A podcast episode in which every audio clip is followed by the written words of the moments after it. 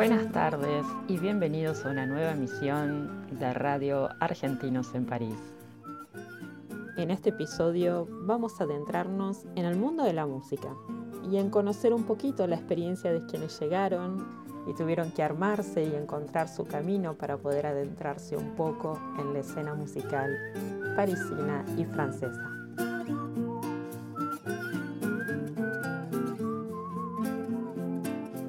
Y hoy nos encontramos con Vanessa García, Vanebata, como es conocida, baterista y percusionista, que nos cuenta su historia. Hola Vane, ¿cómo va? Hola, ¿cómo estás? bien, muy bien. Vane, te quería preguntar, en realidad yo creo que cuando uno eh, sale de, de, Argentina y como que toma la decisión de, de, viajar, y en este caso venir a Francia o venir a París, como que viene con una expectativa más siendo artista, ¿no? Entonces quería saber cómo fue tu experiencia porque muchas veces eh, uno llega y no conoce a nadie y entonces tiene que buscarse su forma de cómo llegar a esos lugares eh, para empezar a conocer gente o quizás tuviste la suerte que conocías a alguien que te hizo adentrar un poco en el camino o hacer conocer a otras personas y quería saber cómo fue tu, tu, experiencia, cuál fue tu motivación para venir y cómo fue que te empezaste a adentrar en la escena musical parisina. Bueno, todo esto sucedió en el año 2005. El motivo, motivo de mi viaje a, a Francia eh, estuvo compuesto de, de la parte personal y profesional también.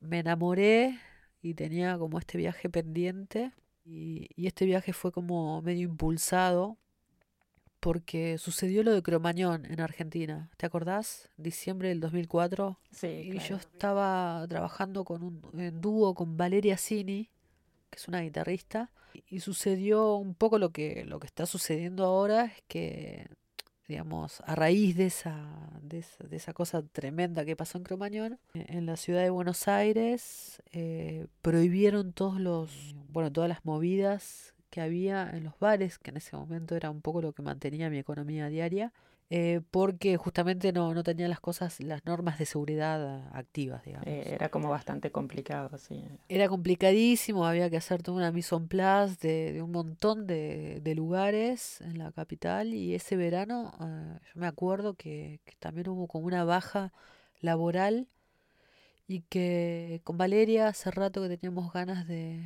de viajar y teníamos una mecenas que era francesa. Ese fue el momento de que es por qué, por qué no nos vamos a París a hacer una temporadita allá. Y así fue como en mayo del 2005 eh, nos vinimos eh, las dos, tres meses a, a, ver acá qué onda. ¿Y ya conocían a alguien o se mandaron así de, no, de nos mandamos, sí, nos mandamos así y ese, justamente ahora que lo pienso, la verdad que no, no sé dónde ha salido ese, ese coraje, esas ganas. Eh, hoy, bueno, hoy es más fácil por ahí viajar. También, me parece que hay que, hay que acordarse que en el 2005, bueno, no, no había ni internet, ni WhatsApp, ni nada, y que por ende un viaje era un viaje. Era, era no tener... Eh, comprábamos las tarjetas para hablar en los, en los teléfonos públicos, en las calles. Digamos, eh, hace hace ya 15 años, sí, total, y que era, bueno, era todo en euro, ya la diferencia también era, era monstruosa, pero bueno, siempre con, lo, con la música también como, como espada y como escudo de, de, esa situación y confiando plenamente de que uno músico puede, puede sobrevivir en cualquier lugar del mundo.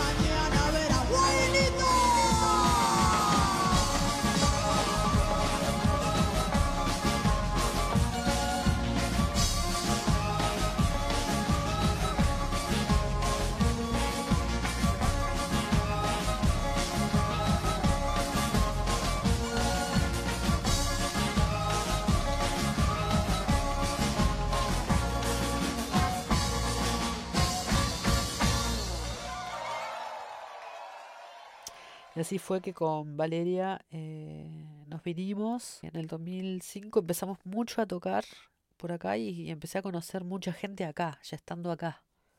Eh, la unión con los músicos latinoamericanos se hizo, se hizo muy fácilmente por todos los conocimientos musicales por ahí con el, con el cual veníamos. Y, y, siempre la música es, es una, una especie de bendición también. Uno siendo artista como tenemos imanes con los cuales nos vamos encontrando con, personas que tenemos afines, como muy, muy propios, muy personales. Y de esa manera conozco gente desde ese primer viaje, que inclusive hoy sigo tocando o, sigo en relación con esa gente.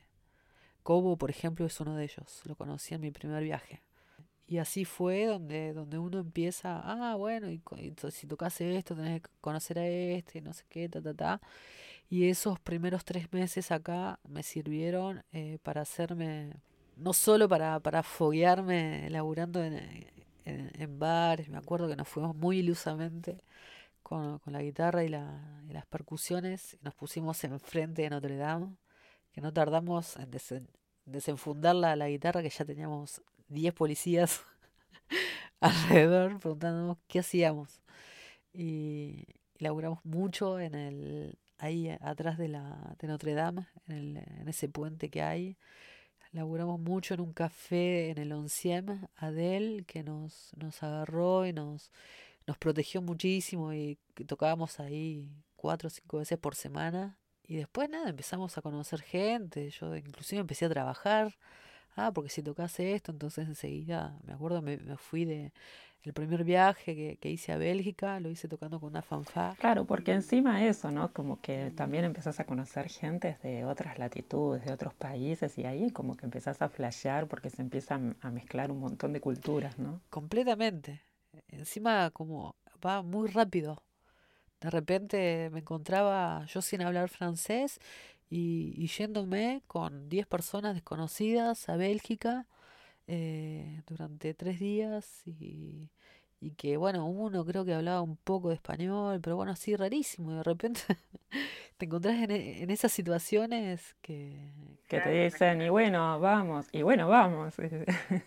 Completamente, además no sé si, si la propuesta era 150 euros, pero era enorme en comparación con lo que podíamos ganar en ese momento en el, en el, en los bares. Y también ese año eh, estuvo Nora Sarmoria, que es una, una música con la cual eh, yo toco ahora. Y sabiendo que, que yo estaba acá, me invitó a tocar, de hecho fue la primera vez que toqué con ella, en Lyon. Así que también me empecé a encontrar con gente que, que venía acá y que solía estar de gira. Y fue ahí donde justamente voy a tocar con ella. Y ahí ya me encuentro con un montón de músicos argentinos con los cuales después me invitan ellos a tocar. Y así una ramificación eh, muy rápida, muy eficaz. Y, y sobre todo también eh, que no hay muchas mujeres percusionistas, no había tantas en ese momento y de repente como que también fue fue medio flashero es- esa parte también acá como como público no de francés no sé pero fue estuvo muy muy bien recibido digamos el hecho de que tocara percusiones. Es- esa fue la, la parte digamos latina o, argentina es la por ahí la más fácil y la más simple de conectar porque tenemos códigos en comunes tenemos estilos. Lo más flashero fue que conocí a, a to- toda también una parte de, de francesas, de franceses, que hacían música y que la verdad que me enamoró muchísimo el paralelismo de, de- de la chanson française con el folclore. También hubo, estuvo Jean Garot, que, que fue la primera persona con la cual toqué acá, que también me, me introdujo eh, muy rápidamente al, al mundo de la chanson française. L'aiguilleur de la gare d'Anvers se perd entre Anvers et Honfleur. À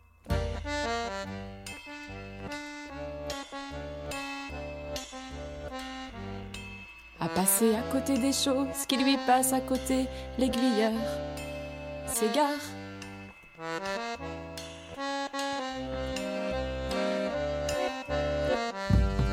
Il part de la gare d'Anvers pour Honfleur, sans regarder par la fenêtre le paysage à travers. De Honfleur à Anvers, il repère quelques heures sans regarder par la fenêtre qu'il a pris le chemin de fer à l'envers, à l'envers, à l'envers, l'envers. Ce soir, à la gare d'Anvers, le train passe. Ce soir, à la gare d'Honfleur. Ce soir, à la gare d'Anvers, le train passe. Ce soir, à la gare d'Honfleur.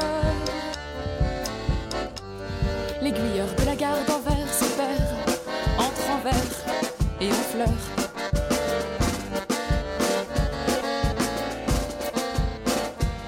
À passer à côté des choses qui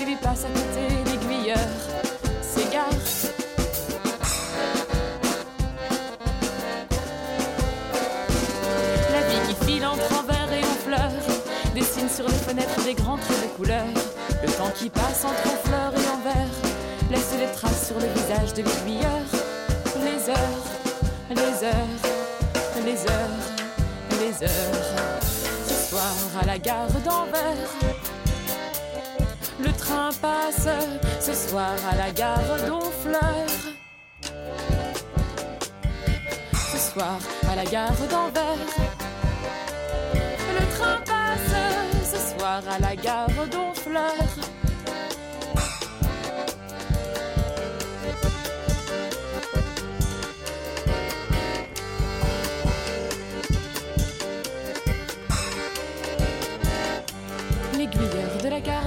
Se perd entre Anvers et Honfleur.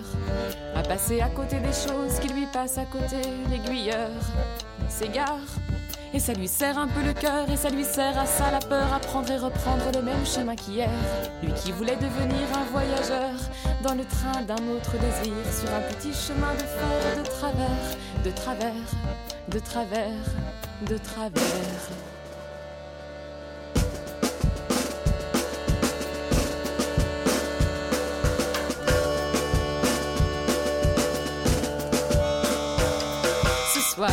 La gare d'Anvers, le temps passe. Ce soir, à la gare d'Honfleur. Ce soir, à la gare d'Anvers, le temps passe.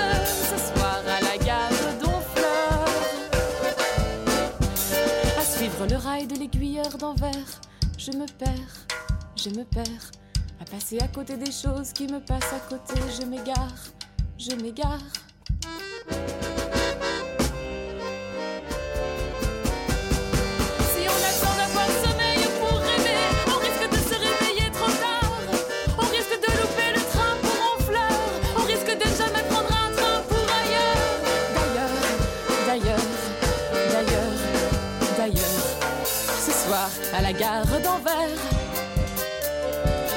Passe. Ce soir, à la gare d'Honfleur. Ce soir, à la gare d'Anvers. Le temps passe ce soir à la gare d'Honfleur.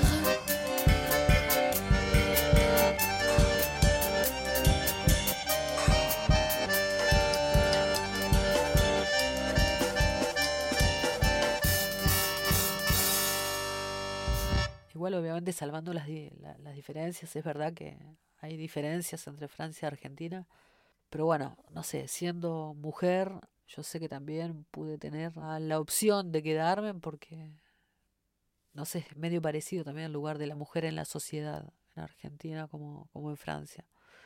No sé si me hubiese quedado en otro, en otro país donde las mujeres tenemos menos eh, derechos y libertades. ¿Y cómo, cómo sentís, va, desde que llegaste hasta hoy, eh, el espacio de la mujer en, en el, medio de la música, acá, ¿eh? En el medio de la música, ¿vos crees que de esta hora se está abriendo un poco más? ¿Cómo fue? Sí, no, no solo lo creo, sino que es lo que es, es un lugar, es un medio de hombres históricamente y por más de que haya, haya adelantos, sigue siendo un dolor de cabeza eterno. Calculo que un montón de otras profesiones, eh, la, la música es un sector muy masculino, inclusive acá, y si hablo por ahí mucho más... eh, de mi sector, que es la percusión y, la batería, es completamente eh, masculino. Digamos, para mí, como te decía recién, fue algo que, que fue mágico también porque acá no, no estaban acostumbrados o tan acostumbrados a, a, a ver mujeres en la batería. Para mí fue un punto fuerte, pero después, como, como siempre, es el hecho de pasar exámenes eternos. ¿Y ahora cómo estás, estás trabajando más con mujeres? ¿Cómo es? Eh, sí, hace un par de años eh, decidí tomar yo un posicionamiento de que toco con mujeres sobre todo. Estoy priorizando lo- los proyectos que son portadoras las mujeres. Es una, es una elección. Eh, no sé, es difícil de explicar. No, todo bien. ¿Y cuáles son esos proyectos? Contanos Sí, un bueno, poco. estoy trabajando con Elena Recalde, que es una bajista ecuatoriana, eh, con la cual acabamos de, terminar un disco de, jazz y música eh, tradicional, podemos decir, sudamericana. Estoy trabajando con, también con La Yegros, que es una argentina que hace música electrónica. Eh, con ella somos un cuarteto, con el cual hay percusión, acordeón, guitarra y voz. Yo creo que a esta altura ya podés elegir en qué proyectos querés formar parte y qué no. Digo, llegar a ese punto después de mucho camino andado, ¿no? Completamente, y sobre todo son los miedos que hay que vencer en todo sentido. La verdad que, que está, está bueno, agradezco en cada proyecto en el cual estuve, porque gracias a, todo ese camino andado hoy puedo estar acá y siendo sincera con lo que quiero hacer y poder realmente elegir con quién tocar. Hoy en día es un lujo que, que por suerte me lo estoy pudiendo tomar.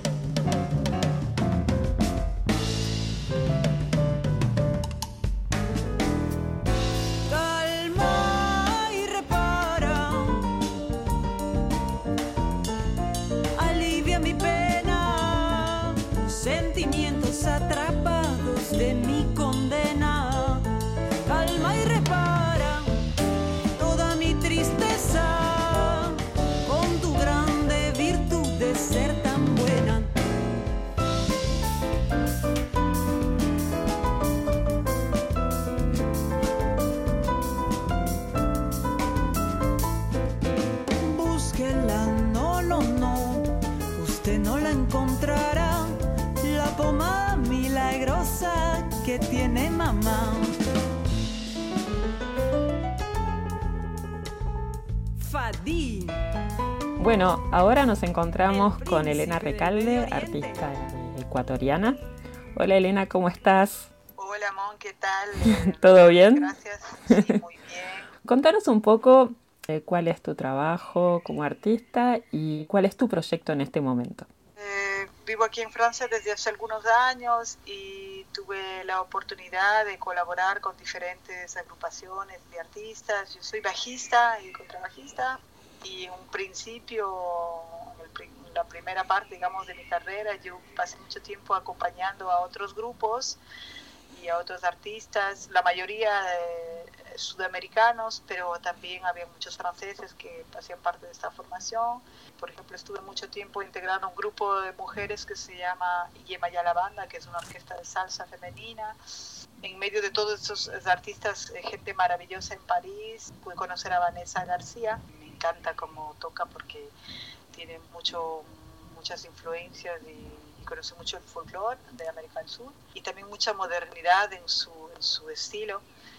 Y bueno, yo la perdí de vista, pero hace poco la volví a encontrar eh, porque ella siempre está tocando con mucha gente y, ah, y la volví a cruzar otra vez y eso permitió que yo le invite a tocar en un proyecto que es un proyecto que yo creé hace unos años ya, un- unos cinco años con un pianista libanés que se llama Fadi Farah y este pianista lo, conocí yo en una escuela de jazz donde yo tuve la oportunidad de estudiar. Yo ahí aprendí a tocar el bajo junto al maestro Philippe Lacarrière, que es un, contrabajista de jazz que me, que me invitó a descubrir ese universo que para mí era totalmente eh, desconocido, porque en Ecuador, eh, en mi época sobre todo, cuando yo vivía allá en los 90, que jazz ni que nada, no, no se conocía. Y entonces él me hizo descubrir y junto a Fadi Farah, que es un gran pianista de jazz, y Vanessa, que es una especialista en folclore, yo he podido realizar este proyecto que es mezclar la música de, de mis orígenes, la música afroecuatoriana, andina, que es, bueno, y pues poderla mezclar con estos colores un poco jazz que, que me da Fadi con su, con su manera de, de tocar el piano, con esa interpretación que él tiene.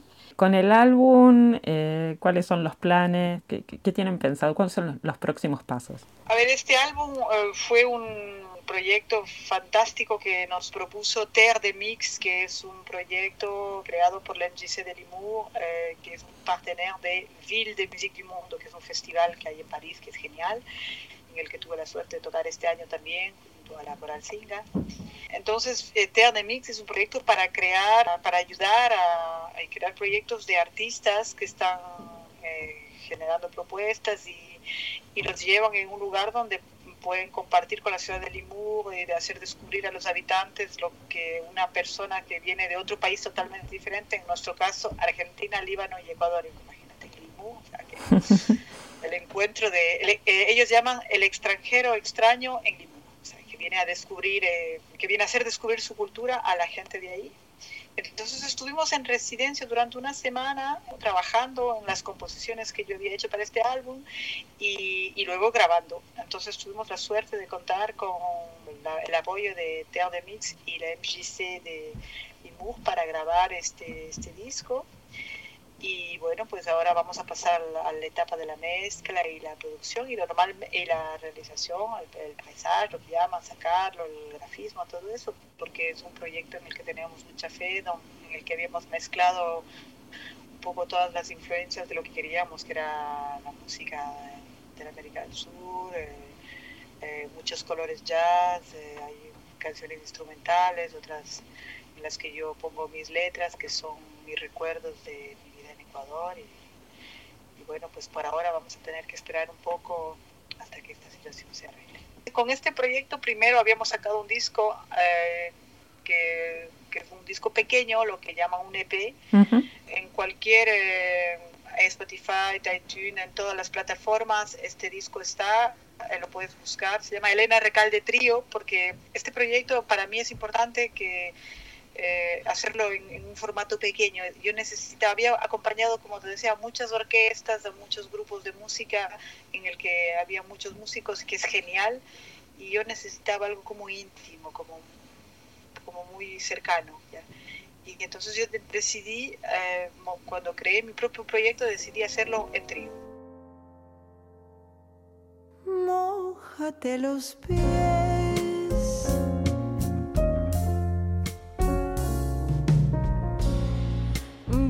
Pintar un río. Lo voy a pintar de azul para que venga el amor mío y se detenga a ver el agua pasar. Mójate los pies,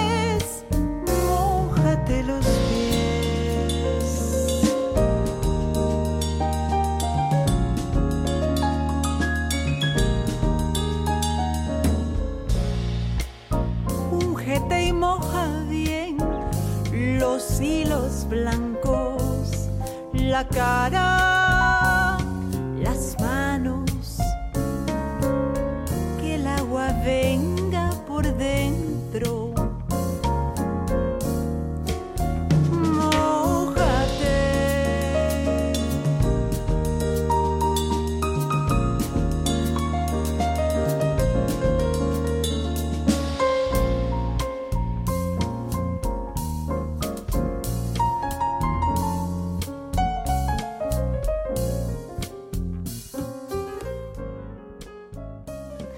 Bueno, y ahora nos encontramos con Jorge Loyotile y Manolo Cedrón desde Marseille. Hola chicos, ¿cómo están? Hola, hola. ¿Todo bien? Bueno, cuéntenme un poco cuál es el proyecto que están trabajando hace bastantes años y cómo la van llevando, porque sé que vos, Jorge, estás un poco en Marseille, un poco no, y a veces se, se- se mueven un poco, y cómo hacen para trabajar remoto también, ¿no? O, o solamente cuando se encuentran en Marseille. No, bueno, estuvimos un tiempo así trabajando a la distancia. Este, nos dimos cuenta de, de que era posible, pero al mismo tiempo eh, nos confrontamos con la idea de que finalmente el material que trabajábamos por separado, ponerlo juntos, este, nos llevaba un, un tiempo físico que no le podíamos dar al proyecto también. Entonces, a raíz de eso, yo me moví, me vine para Marseille a poder este, trabajar y darle forma al, al- al- al proyecto que va evolucionando también, este, viéndolo más como desde el punto de vista de la producción musical también. Nos, nos ha llevado a hallazgos, nos hemos encontrado con otros artistas, hemos podido producir este, músicas muy variadas.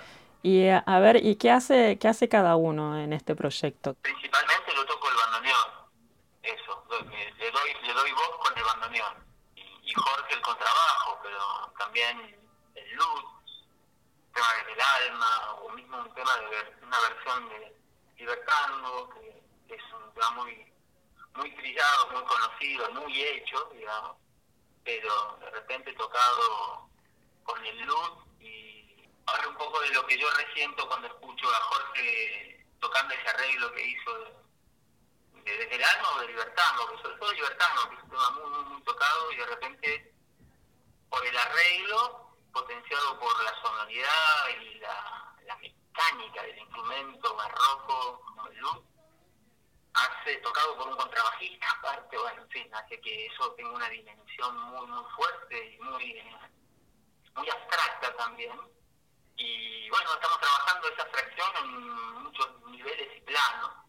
El bandoneón también es, un, si queremos, un instrumento muy, muy trillado, muy tocado, muy oído. Eh, eso, es un trabajo un poco abstracto, pero muy concreto también, porque trabajamos con instrumentos acústicos que tienen un sonido que es muy natural a ellos, muy propio, entonces hay que tomarlos y, nos vamos amoldando a los sonidos, como puede ser el, el bandoneón con el contrabajo en pizzicato o el contrabajo en arco, que tocar el contrabajo en arco con el arco como toca Jorge, tocar el contrabajo como si fuera un violín o un cello, también es otra dimensión por ahí a veces uno no se detiene a pensar y cuando la descubre encuentra que es un hallazgo y bueno, y en eso estamos, estamos surfeando toda esta música que, que el primer día que nos conocimos fue como, va, como una especie de cope mutuo por, por esos hallazgos. ¿En qué momento se conocieron y como que flasheó uno con el otro de decir, uy,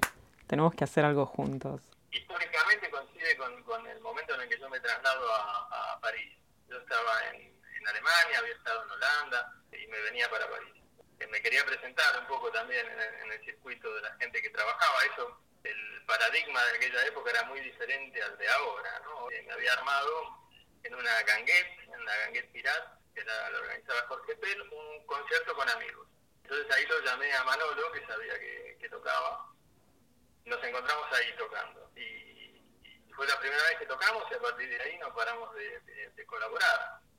Y fue fue genial, digo, todo esto empezó aquel día, no sé, sería el año 97, y después de ahí no, no, no paró la, la colaboración y la producción.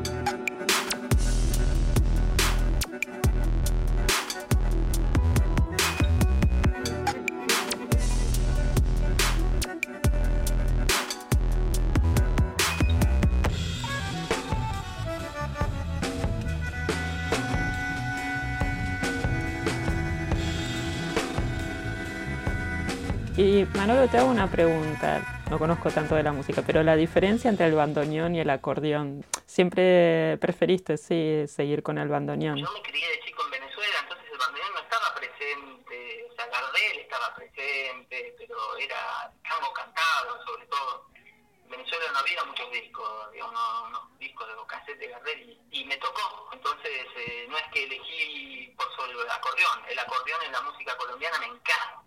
Después el acordeón en Europa es otra cosa, es muy muy denso, muy tiene una sonidad media latosa.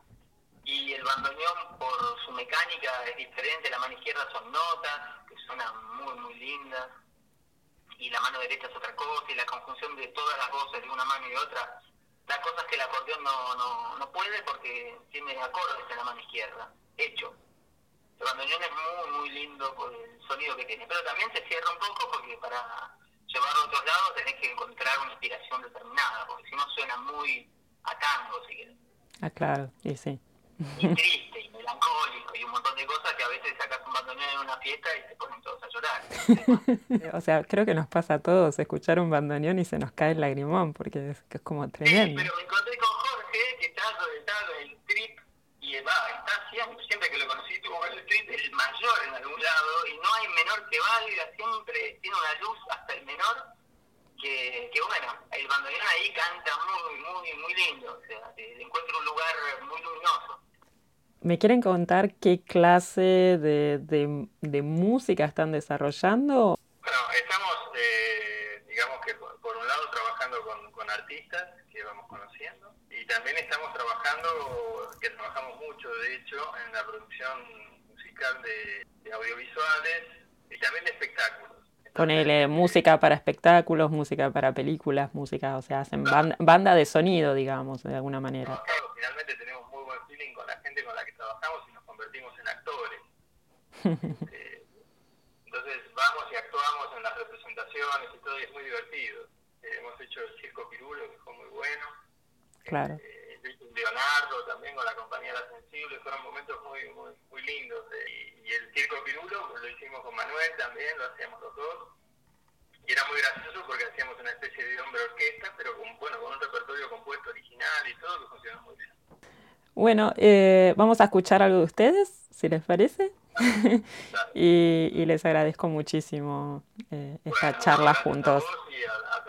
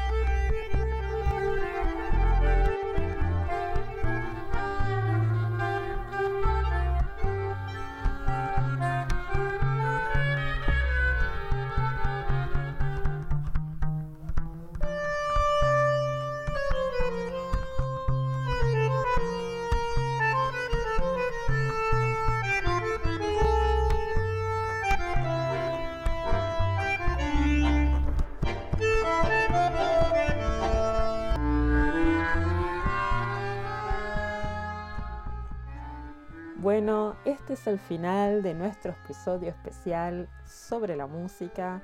Les agradecemos su compañía, Gisela Figueroa y quien les habla, Monros. Los esperamos la próxima semana a la misma hora.